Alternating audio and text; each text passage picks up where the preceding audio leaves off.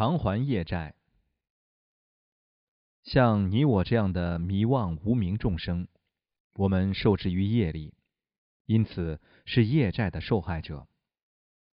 生死中发生的一切，我们的成功、失败，甚至是我们死亡的方式，都是作为我们业债的果报而发生的。基本上，因和缘支配了我们所做的一切。因此，我们可以代表去世亲人所做的其中一件事，就是清除业债的仪式。什么是业债？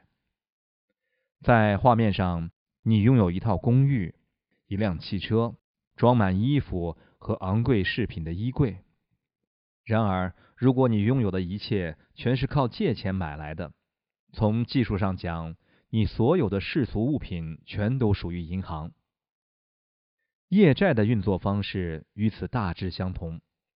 我们的一切，我们的生活状态、健康、财富，甚至我们的外表，都是基于无数生世与他人的互动。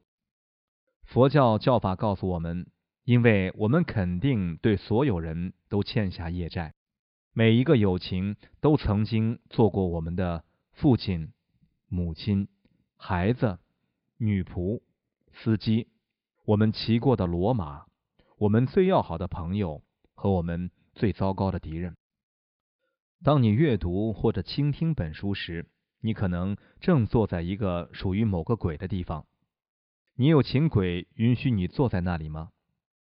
我们建造房屋时，完全不考虑那些因此将被赶出家园的许多动物。我们对自己的老师、护士、医生。领导人和国家欠下无法偿还的债务，也亏欠我们的警察部队，因为他们维护我们的安全，将那些偷窃和伤害我们的人绳之以法。有些人根据自己奉行的原则而不缴税，却依靠国家提供的维安而过着舒适安全的生活。如果你是这些人之一，你对国家社会体系的亏欠，远远超过那些通过纳税而参与该体系的人。这些业债全都是我们之所以经历疾病、家庭纠纷和失败的原因。